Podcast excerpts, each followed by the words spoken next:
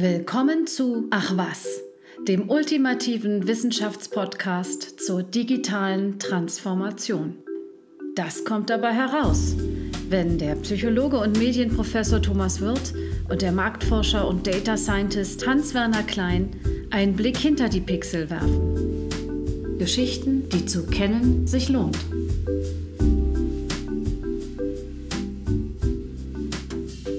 Herzlich willkommen zur allerersten Folge von Ach was. Mein Name ist Thomas Wirth. Und mein Name ist Hans-Werner Klein. Ja, ähm, das ist heute ein besonderer Tag für uns. Es gibt heute unsere erste Geschichte zu hören über die digitale Transformation und ihre Geheimnisse. Und ja, wir haben darüber nachgedacht, womit könnte man eigentlich anfangen? Also welche Geschichte könnte es verdient haben, welche Geschichte könnte würdig sein, heute unseren Podcast zu eröffnen. Und nach längerer Diskussion und Recherche äh, sind wir, glaube ich, auf eine gute Lösung gekommen. Mhm, Oder, genau. Harry? Ja, wir, wir nehmen einen Skandal, einen der größten Skandale der letzten fünf Jahre. Skandale verkaufen sich immer gut. Mhm. Und ähm, es handelt sich um eine äh, Geschichte, die wahrscheinlich auch viele von unseren Zuhörerinnen und Zuhörern kennen oder schon mal gehört haben. Ähm, es ist der sogenannte Cambridge Analytica-Skandal. Ein bisschen ist das schon her, dass das äh, stattgefunden hat, aber es war in aller Munde mhm. und ist, glaube ich, immer noch ein Thema. Und es ist vielen Köpfen, aber die Frage ist, ob es in welcher Fassung es in den Köpfen drin ist. Mhm. Und äh, wir eröffnen mal eine wissenschaftliche Sicht darauf. Vielleicht fangen wir am Anfang an. Und ähm, ich habe in einem Beitrag, einem Artikel über den Skandal, einen guten Einstieg gesehen. Die haben angefangen im Jahr 2010. 2010 hat Facebook eine Schnittstelle geöffnet zu den Datenbeständen auf dieser Plattform, über die man als Dritter, als Firma von außen, dann Daten aus der Plattform rausziehen konnte. Die Schnittstelle heißt Open Graph und ich glaube, die gibt es heute immer noch. Mhm.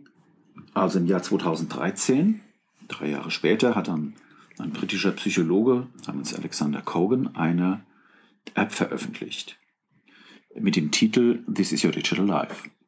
Der Alexander Cogan war an der Uni Cambridge, also da taucht das erste Mal der äh, Name dieser Stadt im Zusammenhang mit diesem Skandal auf. Das war eine Facebook-App und in dieser App war eine Umfrage geschaltet zu Persönlichkeitstypen. Wir kommen nachher noch drauf, was das für eine Umfrage war und was da genauso gefragt und gemessen wurde. Ja, und diese App war sogar ziemlich erfolgreich. Das heißt, insgesamt 270.000, das wird auch dann, wenn man es in der Literatur mhm. ähm, recherchiert, manchmal auf 300.000 aufgerundet, habe ich festgestellt. Also 270.000 Userinnen und User haben diese App installiert und benutzt. Und in dieser App war, wie gesagt, also ein Persönlichkeitstest und Global Science Research hat es irgendwie geschafft, durch die Daten dieser 270.000 Benutzer auch auf die Daten ihrer Freunde zuzugreifen. So ist es der Firma dann gelungen, am Ende des Tages sage und schreibe 50 Millionen Profile auszulesen. Also von 50 Millionen Usern die persönlichen Informationen, die Bilder, alles, was da im Prinzip auf Facebook über die veröffentlicht war. Wobei man vielleicht dazu sagen sollte, das hat sich im angelsächsischen Bereich abgespielt, also hm. deutsche, französische, italienische, europäische, ähm, nicht englischsprachige Profile waren da nicht betroffen. Mhm. Es war übrigens auch nicht die einzige App. Also in Facebook tummelten sich und tummeln sich immer noch Apps, wo man seinen Intelligenzquotienten, seine emotionale Intelligenz, sein ich weiß nicht was feststellen kann. Mhm. Also die Menschen, die sich auf äh, Facebook tummeln, sind auch daran interessiert, ein bisschen was über sich selbst zu erfahren. Ja, das Prinzip ist natürlich irgendwie so, so eine Art trojanisches Pferd. Ne? Also, mhm. das war ja auch hier bei diesem This is your digital life mich erinnert es so von der Story so ein bisschen an diese Persönlichkeitstests bei Frauenzeitschriften, ja, wo du dann also rauskriegen kannst, ähm, sind sie dominant oder so? Ne? Und da macht man ganz gerne mal mit. So war das wohl auch bei den Leuten. Die haben dann an nichts Böses gedacht. Aber sie haben eben unwissentlich dadurch dieser Firma ermöglicht, unglaubliche Datenmengen aus Facebook rauszuziehen. Das wurde übrigens später eingeschränkt, also schon später, ein Jahr später, 2014, hat Facebook diese Möglichkeiten ähm, technisch unterbunden. Es war dann also nicht mehr möglich, so leicht an diese Daten ranzukommen. Aber naja, die Bescherung war natürlich passiert und die neuen Regeln waren jetzt irgendwie nicht rückwirkend anzuwenden. Ja, es war passiert, so kann man es kann vielleicht sagen. Mhm. Und da gibt es einen Begriff in dem Zusammenhang, den ich immer sehr schön finde. Das heißt ernten. Es wurden also Daten geerntet. Mhm. To harvest data. Das ist tatsächlich ein Begriff aus dem Bereich von Big Data. Also große Datenmengen werden geerntet, ja. Mhm. Von uns, so kann man sagen. ja, wir werden, wir sind wie, so ein bisschen wie das Vieh, von dem geerntet wird. Also Global Science Research hat dann die Daten weiterverkauft. Und zwar an eine Firma namens Cambridge Analytica. Da sind wir jetzt im Zentrum des mhm. Geschehens, mhm. die den Sitz in New York City hatte. Und die haben diese Daten benutzt für etwas, das psychografisches Targeting heißt. Und das ist, glaube ich, so der erste, sagen wir mal, wichtige Begriff, um den es hier in unserem Podcast gehen soll. Und er fasst auch ganz gut zusammen, was wir so vorhaben, Harvey. Ne? Also hm, Psychografie und Targeting. Beides mhm. Fachbegriffe, sehr spezielle Begriffe. Der eine ist aus dem Bereich Psychologie und der andere Targeting kommt aus dem Bereich Online-Marketing und ähm, ja, ich würde schon auch sagen Data Science. Das ist durchaus ein Begriff, der in Data Science eine große Rolle spielt. Mhm. Das stimmt. Möchtest du erst was zur Psychografie sagen, dann sage ich was zu Targeting. Okay, können wir machen machen wir mit verteilten Rollen. Also Psychografie, genau. Psychografie, ich als der Psychologe. Ja, was ist Psychografie? Zunächst mal ein ganz allgemeines Verständnis davon.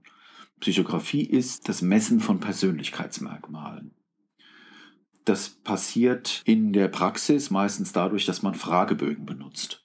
Da gibt es auch mittlerweile sehr, sehr viele, die da veröffentlicht wurden. Die messen alles Mögliche von Narzissmus über Depressivität ähm, oder eben so bestimmte sag ich mal, Standardpersönlichkeitsmerkmale, in denen bestimmte Fragen gestellt werden.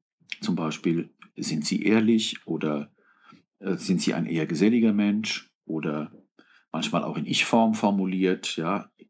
In Gesellschaft stehe ich immer im Mittelpunkt.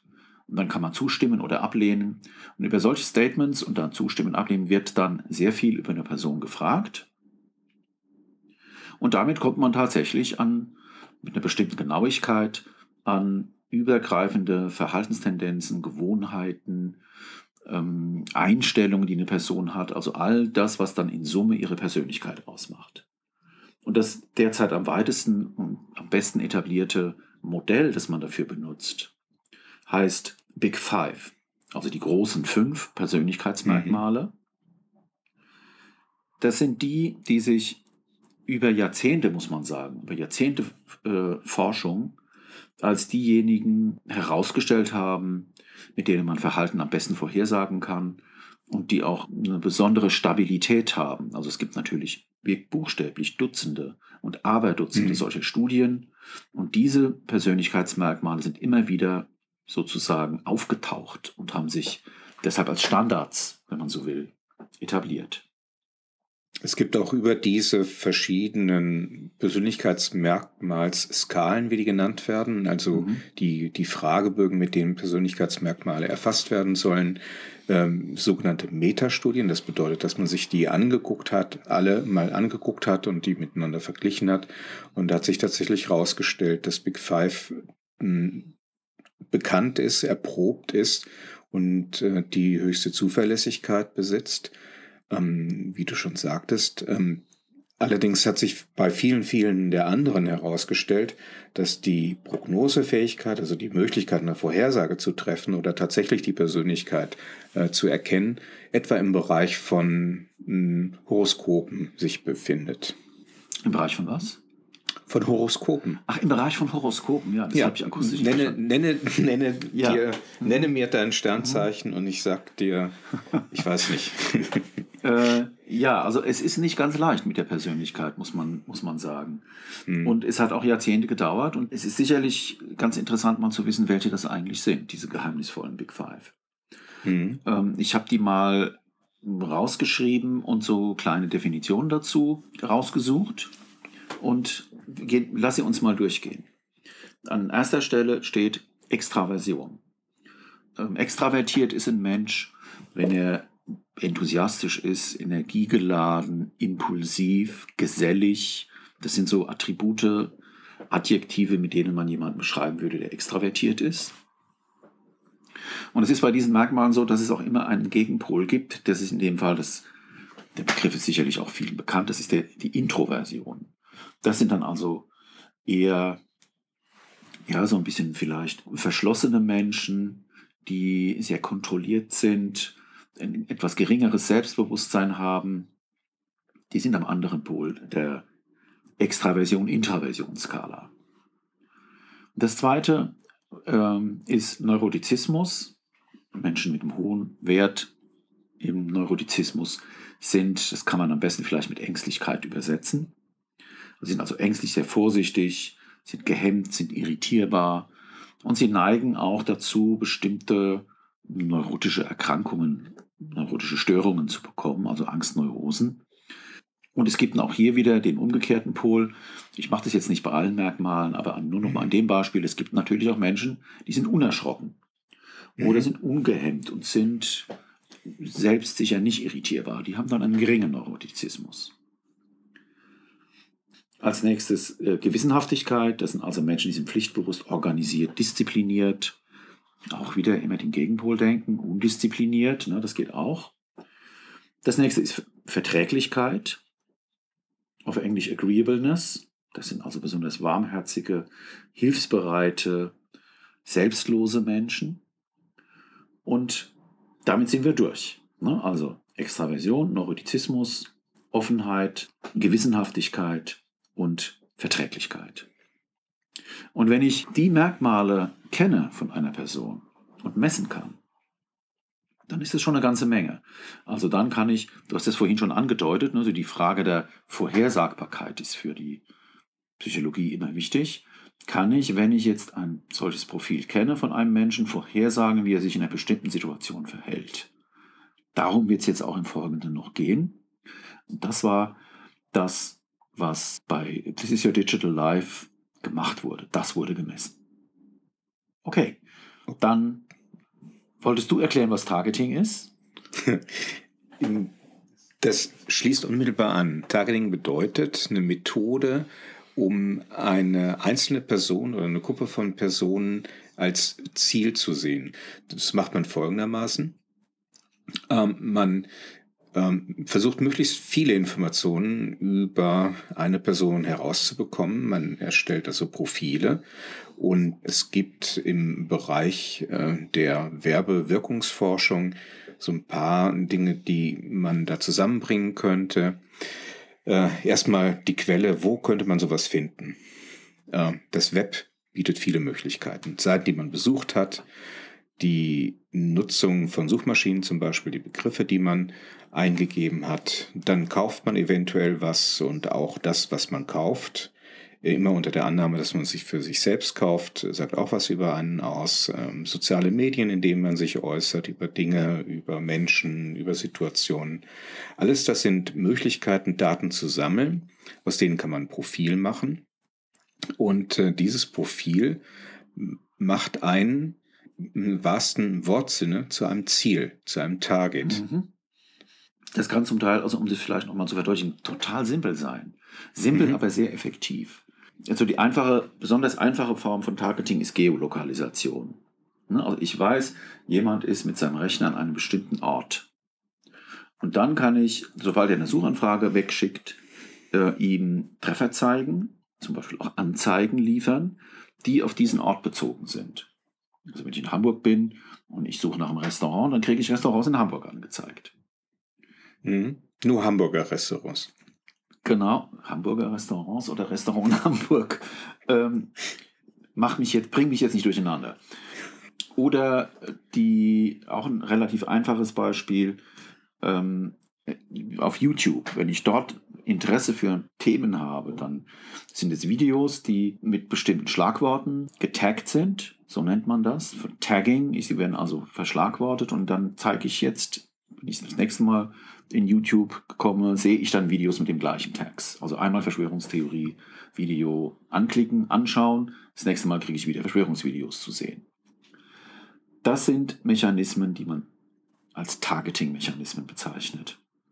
Was du gesagt hast, das geht, glaube ich, da über dieses einfache Targeting noch mal ein Stück raus. Da sammle ich ganz viele Informationen über eine Person und verwende die sozusagen gleichzeitig, um am Ende eine optimale Wirkung zu erzielen, weil darum geht es eigentlich. Es geht darum, Kommunikation effektiver zu machen und für bestimmte Menschen genau die richtige, sozusagen genau auf den richtigen Knopf zu drücken. Mhm.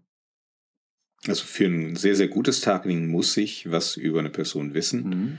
Äh, das kann zu einem Profil verdichtet werden und was man üblicherweise so im Web bekommt, sind, ist Verhalten. Ich habe dieses Video auf YouTube angeguckt, ich habe mich für jenen Bürostuhl in einem Shop interessiert und äh, ich äh, befinde mich irgendwo und zwar regelmäßig. Das sind alles Informationen, die mich dann äh, profilieren und zum Ziel machen. Mhm.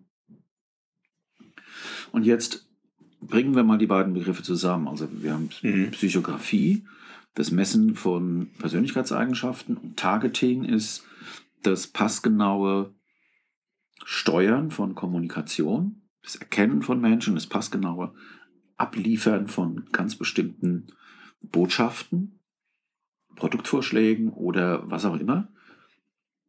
Und beides zusammen bedeutet, ich erkenne deine Persönlichkeit und jetzt mhm. zeige ich dir die Kampagne, das Produkt, das Bild, das Video, den Inhalt, von dem ich weiß, dass er für Menschen mit deinem Persönlichkeitsprofil besonders wirksam ist. Das ist schon fast erschreckend. Ne? auf der einen Seite hast du äh, das Verhalten sozusagen, was da gesammelt wird, und auf der anderen Seite sogar die möglichen Gründe für dein Verhalten, sodass du wirklich ganz genau erwischt werden kannst. Mhm. Vielleicht versuchen wir es mal, versuchen wir es mal an einem Beispiel. Ähm, mhm. Es ist ja so, ich greife dir mal so ein bisschen vorweg, das ist zugleich auch ein, eines der Dinge, die diesen Skandal wirklich zu einem Skandal machen, nach meinem Verständnis, dass dieses psychografische Targeting im Zusammenhang mit politischen Botschaften eingesetzt worden ist. Man hat mhm. also mit diesem psychografischen Targeting versucht, politische Entscheidungen zu beeinflussen. Und zwar Entscheidungen von dir und mir bei großen Wahlkampagnen. Der Brexit zum Beispiel ist, das gehört zu diesem Drehbuch dieses Skandals. Dieser Brexit ist durch die, durch Cambridge Analytica und dieses psychografische Targeting beeinflusst worden. Und versuchen wir uns das mal vorzustellen. Jetzt habe ich also jemanden, ähm, lass uns mal ein Beispiel konstruieren. Ne? Ich habe jemanden, der ist besonders ängstlich, also hat einen hohen Neurotizismuswert. Das weiß ich jetzt. Und jetzt möchte ich, dass der dem Brexit zustimmt. Hm? Mhm. Was könnte ich dem jetzt sagen? Ich könnte alle möglichen Botschaften äh, auf den einprasseln lassen. Äh, da ist noch die Frage, durch wen die diesen verängstigten Menschen dazu bringen, dass er sagt, oh, das Allerbeste ist, um wieder Sicherheit herbeizuführen, ähm, dass, äh, dass, dass ich für den Brexit mhm. stimme. Ja, also ähm, die EU sorgt dafür, dass viel zu viele Ausländer, Flüchtlinge genau. Ähm, in die EU mhm. kommen. Äh, die EU sorgt das dafür, dass, äh, dass ja. das sind Kriminelle, dass es, dass es Leben nicht mehr sicher mhm. ist ähm, auch äh, finanziell nicht mehr sicher. Die greifen in unser Gesundheitssystem ein. Die wollen, dass unsere Fische nicht mehr verkauft werden können. Eine Altersversorgung und, äh, ist gefährdet. Die, auch die, genau. Und äh, spätestens an dem Punkt hat man, ich glaube, die meisten Leuten, nicht die meisten, sondern diejenigen, die auf diese Botschaften reagieren, weil sie halt entsprechend ängstlich mhm, sind. Genau. Also das verdeutlicht das Potenzial, aber auch zugleich das Problem, das in dieser ganzen Geschichte drin steckt. Ich versuche das nochmal zusammenzufassen. Wie hat das funktioniert? Also, ich habe eine große Menge an Personen, das waren diese 270.000, die sie in This is Your Digital Life geködert hatten, dass die also ihre Persönlichkeit preisgeben. Mhm. Und dann hatte ich außerdem Zugriff auf sehr viele Informationen über deren Social-Media-Profile. Das heißt, ich weiß, was liken die, wie viele Freunde haben die, welche Seiten, zum Beispiel welche Medien mögen die, ähm, wie oft posten die Bilder oder da kann man unglaublich viele Daten aus so einem Profil rausziehen. Ähm, wie oft postet jemand, zu welcher Tageszeit postet jemand, äh, da gibt es tausende von Möglichkeiten, wie ich jemanden anhand eines Facebook-Profils mit Daten beschreiben kann. Und dann berechnet man die Zusammenhänge zwischen beiden. Ne, ich habe auf der einen Seite die Persönlichkeitsmerkmale, auf der anderen Seite habe ich diese, ich sag mal, Facebook-Merkmale einer Person. Mhm. Mhm. Und jetzt kann ich, ähm, wenn es dort regelmäßige und gesetzmäßige Zusammenhänge gibt, dann kann ich die erkennen mit Hilfe von statistischen Werkzeugen. Und dann kann ich ähm, daraus Gleichungen berechnen, mit Hilfe Algorithmen bestimmen, Algorithmen optimieren, die, diese, die auf diesen Zusammenhängen aufbauen. Und wenn das so ist, dann kann ich diese Modelle testen und kann sie optimieren mit Hilfe der Daten, die da zur Verfügung stehen. Und dann bin ich irgendwann so weit, dass ich Gleichungen habe, Algorithmen, mit denen ich für Personen, die ich gar nicht kenne, bei denen ich die Persönlichkeit nicht kenne, sondern nur ihr Facebook-Profil, auf ihre Persönlichkeit schlussfolgern kann. Das ist der umgekehrte Schluss. Mhm. Ne? Mhm. Also diese 270.000 haben für Cambridge Analytica den Schluss in die eine Richtung ermöglicht. Wer diese Persönlichkeit hat, hat dieses Profil. Und dann kann ich um, kann es umgekehrt machen. Wer dieses Profil hat, hat diese Persönlichkeit. Das war der Vorgang, der dort stattgefunden hat. Und jetzt zurück zur Geschichte. Also ich persönlich finde es per se schon, sagen wir mal, da, da ahnt man schon den Skandal. Ja, und dieser Vorgang mhm. als solcher ist schon skandalös. Aber ähm, eigentlich das, was man jetzt heute so als Erzählung dieses Skandals kennt, das ging los im Jahr 2015. Da erschien im Guardian ein Artikel von einem Journalisten namens Harry Davis, der berichtet hat, dass in dem Wahlkampf von Ted Cruz, im gleichen Jahr war das, glaube ich, ähm, mhm. solche Daten verwendet wurden. Geklaute Daten aus Facebook. Und im Jahr 2000, in den Jahren 2016, 17 gab es dann weitere Veröffentlichungen, auch im Guardian, der da überhaupt eine Pionierrolle spielt in diesem investigativen und datenfaktengetriebenen Journalismus. Und auch in der New York Times erschienen Artikel, in dem ein Whistleblower namens Christopher Wiley eine zentrale Rolle gespielt hat. Es war also tatsächlich so, dass die, diese eine Person, Christopher Wiley, diesen Skandal ans Licht befördert hat. Das erinnert an Edward Snowden, ja, wo man auch, wo es also auch einen Einzelnen gab, einen einzelnen, ja, man muss sagen, mutigen Menschen, der verstanden hat, was da gerade passiert und der das dann ähm, zusammen mit Journalisten, mit der New York Times, im Fall von Cambridge Analytica und, der, ähm, und dem Guardian veröffentlicht hat. Ganz interessant, was mich jetzt beeindruckt hat, als ich für die Geschichte recherchiert habe, nochmal, äh, ist ein Zitat aus dem Guardian, das mir so entfallen war und jetzt aber, obwohl ne, wir haben jetzt 2021, ne, das war 2016, 17, man muss sich überlegen, das ist schon eine Weile mhm. her. Und da hat er ähm, wörtlich gesagt, my ears prepped up, also ich, ich habe die Ohren gespitzt. When I started hearing some of these things like drain the swamp or build the wall or the deep state, because these were all the narratives that had come out from the research that we were doing. Was meinst du dazu? Ja, ich überlege gerade diese äh, Drain the Swamp, also äh, die, die Elite sozusagen äh, von den Futternäpfen in Washington wegzuhalten, den Sumpf mhm. auszutrocknen. Build the Wall, bezieht sich das auf Mexiko? Ja.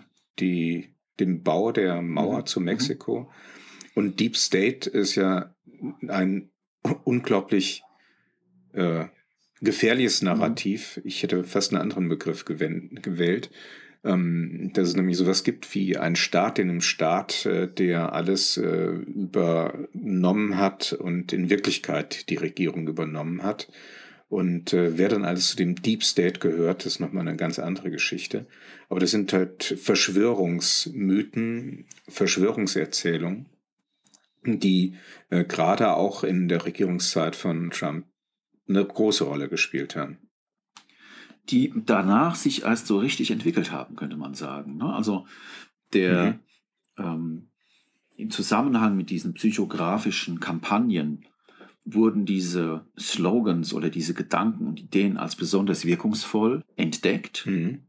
Und entdecken mhm. heißt ja in dem Fall, es ist klar, dass diese Kampagnen sind ja nicht wie eine abgeschossene Kanonenkugel, die man nicht mehr steuert, sondern man probiert dann in diesen Plattformen, wenn man die entsprechenden Werkzeuge dafür hat, permanent aus, welche Person mit welcher Persönlichkeit klickt auf welchen Link, welchen Text liest sie wie lange.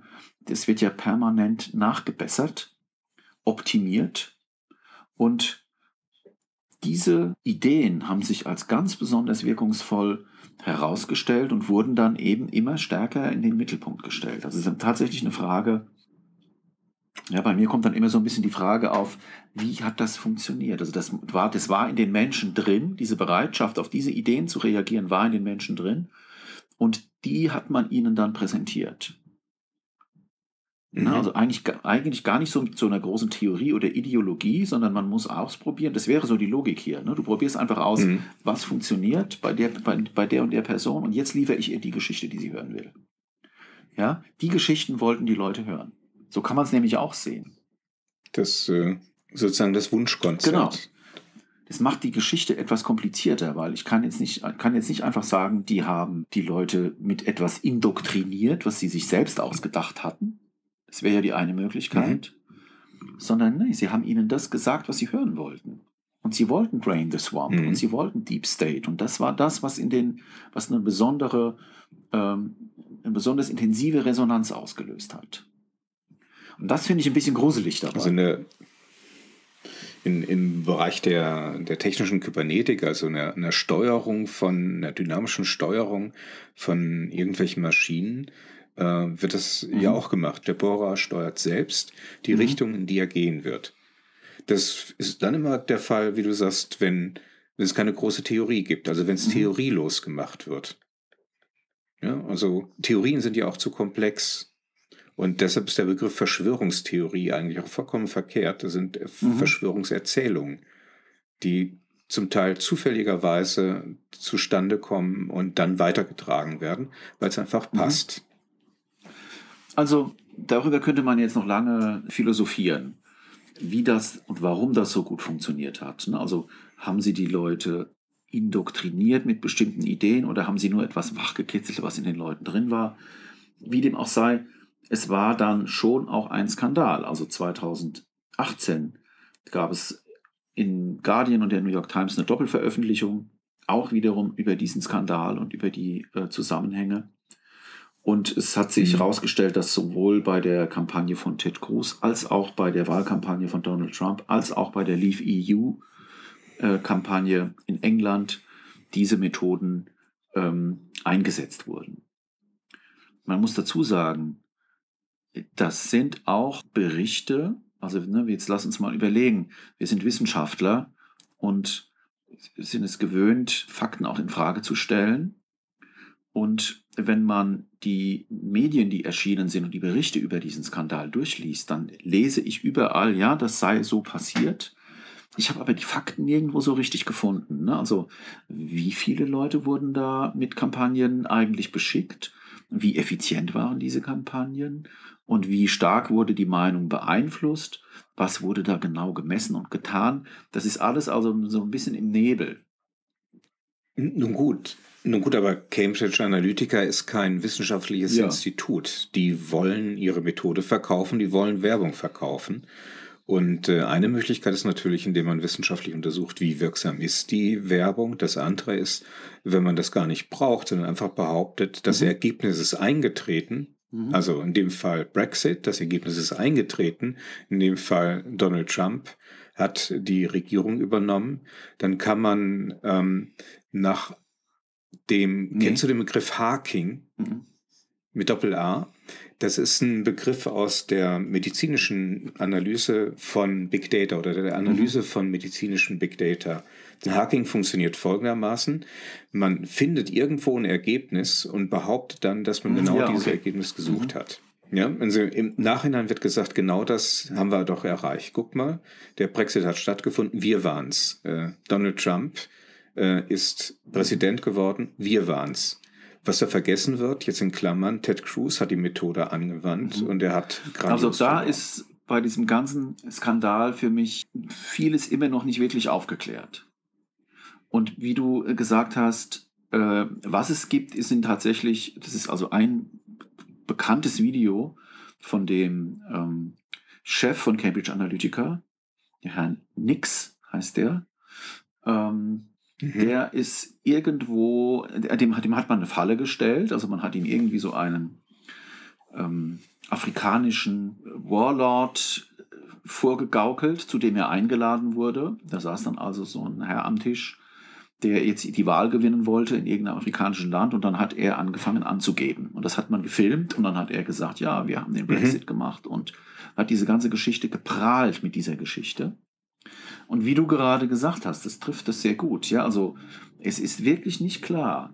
Also klar ist, dass diese Datenlecks da waren. Klar ist, dass die Daten geklaut wurden.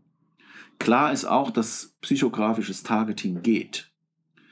Ähm, da kommen wir gleich auch noch mal zu einem Beispiel, weil ja. die Frage muss man sich ja auch noch mal stellen, wie soll das eigentlich funktionieren? Ähm, aber es ist nicht hm. wirklich klar, wie stark Cambridge Analytica in diesen Zusammenhängen wirklich gewirkt hat. Und dass das möglicherweise einfach eine Köpenikiade ist, also ein Prahlen mit Ergebnissen, die es gar nicht gegeben hat, richtig, dass diese Chance besteht, soweit ich weiß, immer noch. Man muss dazu sagen, Cambridge Analytica hat einfach pleite gemacht. Die haben sich durch, sozusagen durch ihre Insolvenz, haben die sich so ein bisschen diesem ganzen Problem entzogen, detailliert darüber Auskunft geben zu müssen, was sie da getan haben. Ja, und dafür auch einzustehen. Ne? Also auf der mhm. einen Seite, äh, wir erzählen nichts, wie wir es gemacht haben und ob es wirklich erfolgreich war. Und auf der anderen Seite, bei uns gibt es nicht, wir sind pleite gegangen. Mhm. Haben übrigens weitergemacht, aber da kommen wir später zu. Also klar war jedenfalls das Ergebnis, dass dieser Skandal das Misstrauen der Öffentlichkeit in Bezug auf die Redlichkeit von Social-Media-Plattformen ganz allgemein, glaube ich, sehr hm. stark gestört hat. Mhm.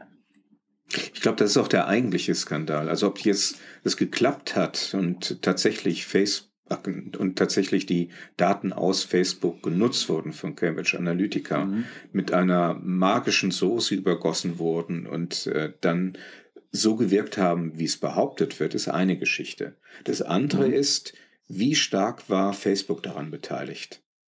Was haben die getan mhm. oder nicht getan, um die Daten zum Beispiel ihrer Nutzer zu sichern? Ja, und wenn man sich überlegt, welche Möglichkeiten Facebook nutzen muss, um Geld zu verdienen, kann man auch auf die Idee kommen, dass das Verkaufen oder das Bereitstellen von Daten, von Nutzerdaten auch ein Teil des Geschäftsmodells sein kann. Es ist, äh, ja, also es ist durchaus vorstellbar. Ich halte es sogar für wahrscheinlich, mhm. dass Facebook fasziniert war von diesen, äh, von dieser Erzählung, mhm. von diesen Möglichkeiten, die da anscheinend bestehen, aus Social Media Profilen etwas über die Persönlichkeit von Menschen zu berechnen und damit dann Kampagnen und Kommunikation zu optimieren. Mhm. Aber in jedem Fall war es zunächst mal ein großer Rufschaden. Also das hat ähm, der Mark Zuckerberg musste sich irgendwann entschuldigen dafür, hat also zerknirschte äh, Posts geschrieben, mhm. in denen er eingestanden hat, ja, da habe man also Fehler gemacht. Ähm, Im Juli 2019 musste Facebook 5 Milliarden Dollar Bußgeld an die US-Handelsaufsicht zahlen. Also es gab schon einen gewaltigen Schaden. Aber wie du schon gesagt hast, es kann natürlich auch sein, dass sie an der Stelle wirklich was dazugelernt haben. Wir wissen aber auch, das haben wir jetzt eben schon mal erwähnt, dass diese genauen Fakten nicht wirklich bekannt geworden sind. Die Daten sind nicht veröffentlicht worden. Ähm, es gibt aber, das finde ich jetzt schon auch nochmal wichtig klarzustellen, es gibt aber wissenschaftliche Arbeiten, die auf der Auswertung von persönlichen Daten in Social Media beruhen, Mhm. Die deutlich machen, dass es im Prinzip funktioniert. Also psychografisches Targeting ist möglich. Okay, das ist jetzt ein grober und kurzer Abriss dieser Geschichte gewesen, die natürlich viel, viel mehr Verzweigungen und sich also viel mehr schlängelt noch. Da gibt es ganz viele Nebenkriegsschauplätze und es ist wirklich eine epische Geschichte eigentlich, Mhm. wenn man das genauer recherchiert. Es erscheinen immer noch wieder Analysen über den Cambridge Analytica-Skandal, der eigentlich dann doch ein Facebook-Skandal war. Es gibt Geschichten darüber, dass äh, Mark Zuckerberg das 2015 schon bekannt war, was mit diesen Daten geschieht. Ähm, Dass aber ein Teil des Geschäftsmodells von Facebook darauf beruht, dass man ähm, in den Facebook-Apps die Möglichkeit sieht, mehr zu verdienen, weil 30 Prozent der In-App-Käufe von diesen Facebook-Apps ähm, gehen zum Beispiel an Facebook. Und dafür hat man halt ein bisschen mehr Daten bereitgestellt, als äh, man eigentlich so bereitstellen wollte. Wenn man sagt, okay, na gut, wenn du mehr über die Nutzer weißt, dann kannst du vielleicht auch mehr Umsatz machen. Ne? Also das kommt ja auch Facebook zugute. Ähm, da wird aber weiter geforscht, ähm, ob das wirklich so war, ist natürlich ein bisschen schwierig, äh, da zu unterscheiden zwischen, sagen wir mal, äh, rufschädigenden Verhalten oder Vermutungen und äh, dem, was tatsächlich sich nachweisen, beweisen lässt. Also, was lernt man aus der Geschichte? Zunächst mal ist, glaube ich, eines wichtig. Ja, das ist auch ein Grund, warum wir diesen Podcast machen. Wir wollen einfach da bestimmte Mhm. Dinge, die vielleicht nicht so offensichtlich, aber unglaublich wichtig sind, die im Hintergrund sich im Moment abspielen. Über die wollen wir sprechen und die so ein bisschen ans Tageslicht holen. Und wir wissen, soziale Netzwerke zeichnen unser Verhalten permanent auf. Mhm. Die wandeln das in Daten um und diese Daten können von Algorithmen verarbeitet werden. Und das Ganze wird natürlich auch gespeichert und das, wir haben an den Beispielen gesehen, das kann auch optimiert werden. Also da sind wir, da liegen wir sozusagen auf dem Operationstisch mit unserer Persönlichkeit auf dem Operationstisch dieser Algorithmen. Genau. der Wir Leute- Sind ständig, wir sind ständig Experimenten unterworfen. Mhm. Und diese Algorithmen, da können wir noch in einem anderen Podcast-Beitrag sicherlich drüber sprechen. Da gibt es ganz beeindruckende Studien dazu, wo man geprüft hat, wie genau sind denn diese Algorithmen eigentlich? Mhm. Und wir wissen es jetzt in dem Facebook, in dem Facebook Analytica-Skandal und diesen Entscheidungen, die es dort ging, nicht so genau. Ne, die Daten sind nicht da. Aber man weiß, dass diese Algorithmen unser Verhalten, unsere Persönlichkeit am Ende, also nicht das Verhalten, sondern unsere Persönlichkeit, das Bild, das wir von uns selbst haben, besser vorhersagen als die Menschen in unserer Nähe. Algorithmen liegen Das ist erschreckend, ja. die liegen, haben eine höhere Genauigkeit als mein Ehepartner zum Beispiel. Hm. Und logisch ist dann, wenn man sich die Sache mal so überlegt, dann ist auch logisch, dass wir wohl da mehr Preis geben, ähm, als wir eigentlich wissen und als uns eigentlich, äh, vielleicht steht irgendwo in den AGBs, ja, in diesen 35 Seiten kleingedruckt und bei Facebook übrigens, wir scannen ihre Persönlichkeit, aber ich kann mir es nicht so richtig vorstellen. Wie dem auch sei, sie machen es, sie können es tun und ähm, sie tun es ganz bestimmt nicht nur zu unserem Nutzen, sondern vor allem zu ihrem eigenen Nutzen. Und solange dieses passiert, wird es immer wieder Firmen wie Cambridge Analytica geben, die das nutzen, äh, um das eigene Süppchen zu kochen, um entsprechend äh, Dinge zu behaupten, was sie ganz Tolles mit diesen äh, äh, Informationen machen können, um diejenigen, die die Daten sammeln, entsprechend ähm, dazu zu bringen, noch mehr Daten zu sammeln und noch mehr zu verkaufen.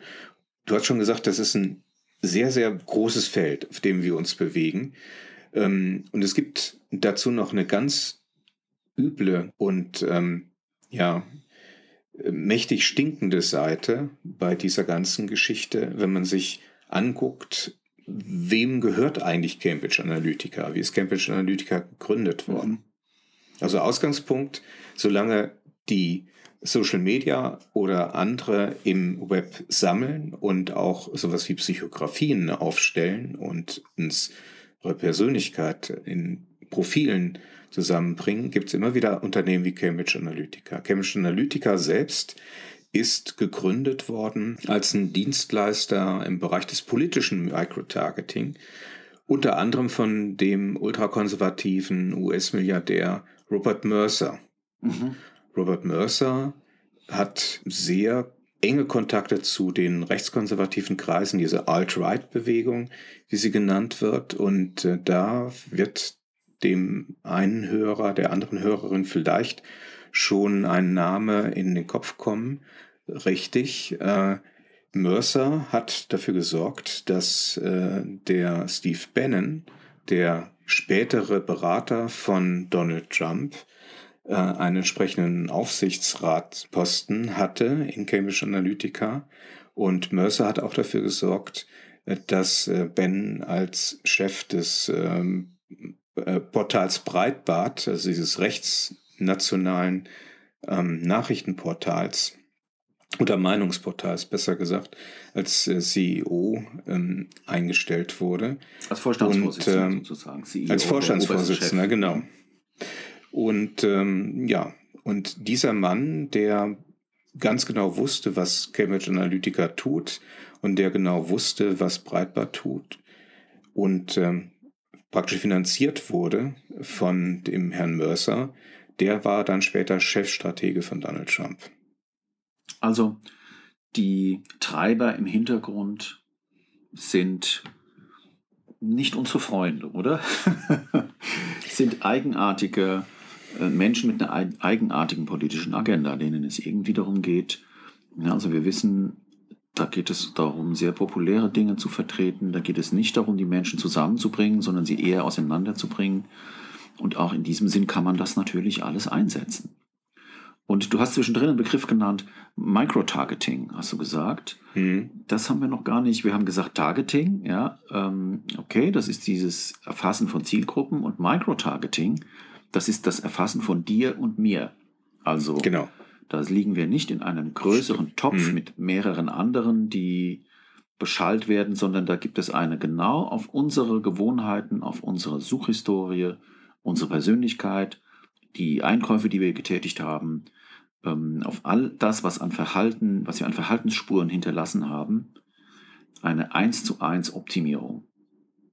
Mhm. Und das ist natürlich etwas, das ist der feuchte Traum jedes Propaganda-Visionärs. Ich kann Propaganda gezielt auf eine einzelne Person optimieren. Also dieser, es gibt diesen Begriff Streuverluste. Ne? Immer wenn ich Kommunikation mache, genau. muss ich fürchten, ich habe sie nicht alle erwischt oder ich habe sie nicht genau erwischt. Ja, ich verkaufe jetzt irgendwie meine Nahrungsergänzungsmittel und dann sind Leute dabei, die sind überhaupt nicht auf dem Gesundheitstrip, die wollen auch nicht abnehmen, die wollen nicht fit werden und ich zahle Geld, denen die Werbung zu zeigen, das ist rausgeschmissen. Also mache ich es genau. immer genauer. Und das ist das Versprechen von Microtargeting. Du verlierst kein Geld mehr dadurch, dass du deine Werbung und deine Kommunikation Leuten zeigst und vermittelst, die nicht dafür sensibel sind. Mhm.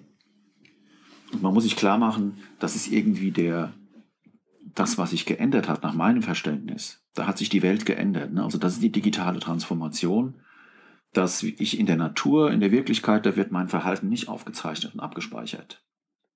Ich kann mich mal daneben benehmen, ja, und dann ähm, ist aber, da, sobald ich damit aufgehört habe, so, ja, ist die Situation vorbei. Und das ist ein elementarer Schutz meiner Privatsphäre. Die anderen ja. werden das irgendwann vergessen, das hat auch nur eine begrenzte Reichweite. Ja. Wenn ich mich im Netz daneben benehme, dann gibt es irgendwo eine Plattform, die speichert das ab und arbeitet damit, wertet das vielleicht aus. Und da ist also meine Privatsphäre auf eine sehr, sehr fundamentale Weise unterlaufen worden. Hm. Und was ich ganz fürchterlich finde, ist, äh, das ist ein schönes Beispiel, Thomas. Es reicht ja noch, es reicht ja aus, dass ich mich benehme, dass ich mich verhalte. Mhm. Ich muss mich ja noch nicht mal daneben benehmen, sondern ich verhalte mich, ich äh, mache irgendwas, das wird zusammengefasst und äh, liefert dann ein Profil von mir, was genutzt werden kann, um mich zwar nicht zu erpressen, wenn ich mich daneben benehme, ist es vielleicht möglich, sondern mir Sachen aufs Auge zu drücken, mhm. im wahrsten Sinne des Wortes. Also es ist kein Wunder, dass es den Staaten nur unter ganz besonderen Umständen erlaubt ist, auf solche Mhm. digitalen Spuren zuzugreifen. Da muss also irgendwie ein richterlicher Beschluss her. Hm. Und dann ist es gestattet, diese ähm, persistenten, andauernden Spuren, die ich irgendwo mal hinterlassen habe, ja, mit wem habe ich wann telefoniert, wann war ich in welcher Funkzelle, ähm, wo, wie sehen meine Kontobewegungen aus, das sind alles Dinge, die zutiefst privat sind. Und es gehört sich so, dass man eine, nach meinem Verständnis jedenfalls, dass es da eine gesetzliche Schranke gibt. Hm. Und ne, von wegen digitale Transformation, was verändert sich in unseren Gewohnheiten, ähm, in unserem Verhalten, dann werden wir allmählich daran gewöhnt, dass wir solche Verhaltensspuren anderen zur Nutzung überlassen. Und man klärt uns eigentlich noch nicht mal so richtig drüber auf, dass das überhaupt stattfindet. Genau, ein weiterer Aspekt äh, ist, dass auch längst, als es stattgefunden hat, Zuckerberg oder Facebook sich nicht entschuldigt hat und nicht gesagt hat, übrigens, äh, das haben wir mit den Daten gemacht und tut uns auch leid. Oder dass vorher darauf hingewiesen wurde, wir haben übrigens vor, eure Daten zu nutzen. Seid ihr denn damit einverstanden? Mhm. Also dieses Cambridge Analytica-Geschehen ist für mich, das, deshalb haben wir auch damit angefangen mit der Geschichte, weil die sozusagen den ganzen Bogen aufspannt, die ganze Breite und Tiefe der Vorgänge, die es im Moment zu betrachten gilt, wenn man verstehen will, wie Hm. diese digitale Transformation funktioniert und was sie mit uns macht oder nicht. Das ist ein sehr Hm. guter Einstieg für uns. Und es gibt natürlich sehr viel Veröffentlichungen und sehr viel Artikel und ähm, Kommentare zu diesem ganzen Vorgang. Und ich möchte zum Abschluss nochmal zwei Quellen empfehlen. Das eine ist ein Film, der heißt The Great Hack. Da sieht man diese Protagonisten direkt agieren. Ja, man sieht diese, da ist auch der Filmausschnitt mit dem afrikanischen, angeblich afrikanischen Staatschef, der dann von dem Herrn Nix irgendwie, der sich dann so wie so ein Gockel ähm, vor ihm spreizt, um dann anzugeben mit ihren tollen Errungenschaften, äh, bis hin zu dem Christopher Wiley, der da sitzt und völlig von sich selber und seinem eigenen, von dem, was er angerichtet hat, mit Cambridge Analytica schockiert ähm, reagiert. Leider in Netflix, also nach meinem Verständnis würde das, da- den Film müsste man veröffentlichen. Und die beste Quelle, ja, es gibt natürlich ganz viele äh, englischsprachige Quellen, aber die beste deutschsprachige, die sehr nüchtern und sehr präzise diesen Skandal nachzeichnet, ist netzpolitik.org. Ja. Ja. Da gibt es also die FAQs zum Skandal, wo man Mhm. also genau nachschauen kann, was ist da genau passiert. Genauer als wir es hier jetzt in, Mhm. der, ähm, in diesem Podcast tun konnten. Und die würde ich auch jedem empfehlen, der sich ganz nüchtern und faktenorientiert mal darüber informieren will, was war eigentlich der Cambridge Analytica-Skandal. Gut. Ja. Eine interessante Geschichte und sie ist noch nicht zu Ende, ne? Äh, vielleicht Nein, wir fangen gerade erst an. Also, das ist der erste kleine Einblick in die äh, Geschichten, die wir hier erzählen wollen. Und es geht natürlich weiter. Und sicherlich werden wir noch in späteren Geschichten uns daran erinnern und Rückbezüge herstellen können zu Cambridge Analytica. Aber für heute bin ich zumindest mit dem Erzählen fertig. Oder hast du noch was, Harvey? Willst du noch was äh, anmerken oder hast du noch was zu erzählen? Nee. Nee, ich habe nichts weiter zu erzählen, außer dass äh, wir Stück für Stück mit diesen Geschichten, die wir erzählen, natürlich auch ein gesamtes Bild aufbauen. Mhm. Wir wollen niemandem das Internet kaputt machen und sagen, guck mal, dieser wunderschöne Ort, wie hässlich ist er doch. Mhm. Ähm, sondern wir möchten aufklären, was darin möglich ist. Und digitale Transformation unseres Alltagslebens bedeutet halt, dass uns ein Gebiet, eine Landschaft, Länder zuwachsen, in denen wir uns bewegen, in denen wir uns aber gar nicht so richtig auskennen. Die können wunderschön sein, da können aber auch tiefe äh, Moraste irgendwo sein, auf die man aufmerksam machen muss oder irgendwelche Gletscherspalten. Morschenbrücken. Gletscherspalten auch, ja genau. Die gibt es ja immer weniger, aber das ist ein anderes Thema dann. Okay, gut, dann vielen Dank fürs Zuhören. Ich danke dir für die Geschichte auch. Ja, sehr gerne. Und dann bis zum nächsten Mal. Auf Wiederhören. Tschüss. Tschüss.